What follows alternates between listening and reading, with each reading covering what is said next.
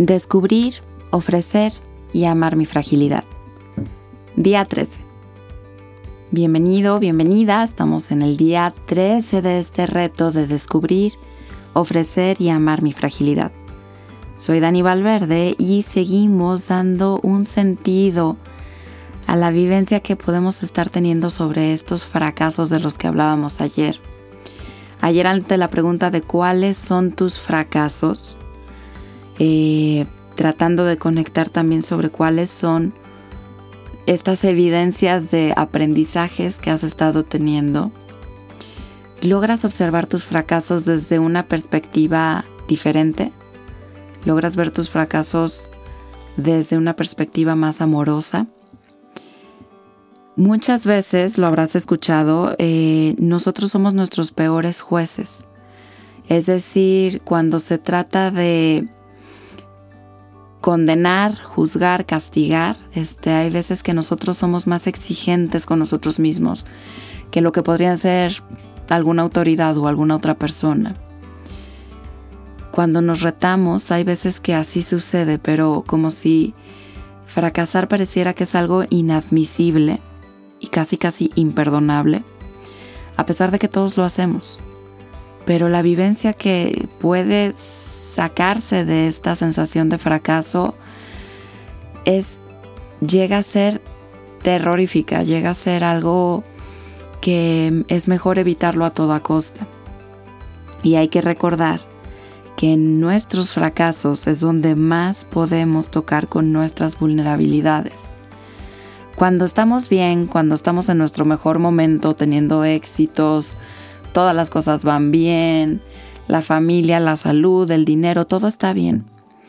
Difícilmente vamos a conectar con nuestras vulnerabilidades porque pues, nos sentimos superpoderosos. Cuando en cambio las cosas no andan tan bien y estamos moviéndonos un poquito en nubosidades, este, no vemos claro, eh, confundidos, no vemos hacia dónde vamos, no vemos que las cosas salgan bien cansados probablemente, cuando empezamos a tocar nuestras fragilidades, es que empezamos a contactar de mejor manera con nosotros mismos.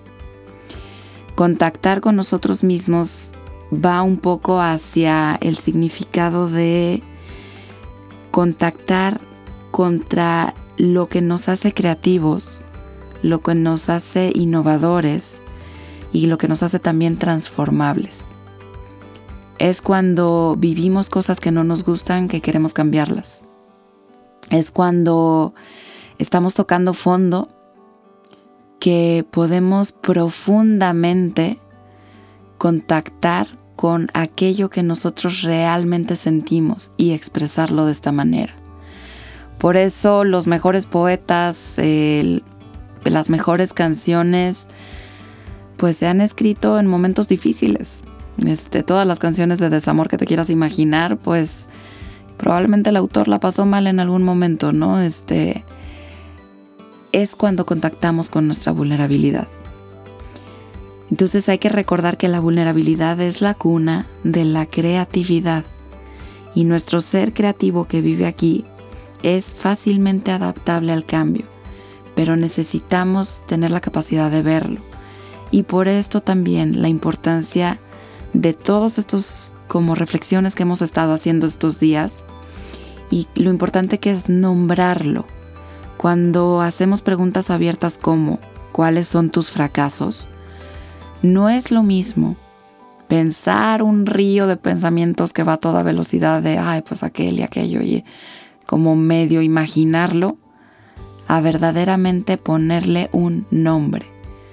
Mi mayor fracaso ha sido dos puntos y nombrarlo. Mi ruptura amorosa, eh, mi no entrar a la universidad, mi enfermedad, em, aquello que hice, de lo que me arrepiento, nombrarlo, porque apenas poniéndole un nombre es que podemos verlo con claridad. Eh, es que podemos como si en una neblina fuerte estuviéramos con una lámpara esa pequeña lámpara nos va a ayudar. No nos va a solucionar las cosas inmediatamente, pero créeme que ayuda. nombrar las cosas. Comprobadamente baja la ansiedad. Por eso cuando escuchamos un ruidito, eh, pues lo más probable es que buscamos con nuestra mirada dar como de dónde viene ese ruidito, ¿no? Entonces empezamos a preguntarnos, ¿qué es eso? ¿Qué es eso? ¿Qué es eso? Y lo buscamos y cuando ya sabemos, ah, es esa, ah, ya, es esa uña que está tocando este, la mesa. Ah, ok, ok. Entonces nos calmamos, la ansiedad, nuestra curiosidad, ahí está la creatividad. Pero hay veces que metemos cosas de más. ¿A qué voy con esto? Para esto del descubrimiento hay que nombrar. ¿Cómo le llamarías tú al descubrimiento que puedes haber tenido sobre ti en estas reflexiones? En esto que estás viviendo de descubrir tu fragilidad. Que tengas excelente día.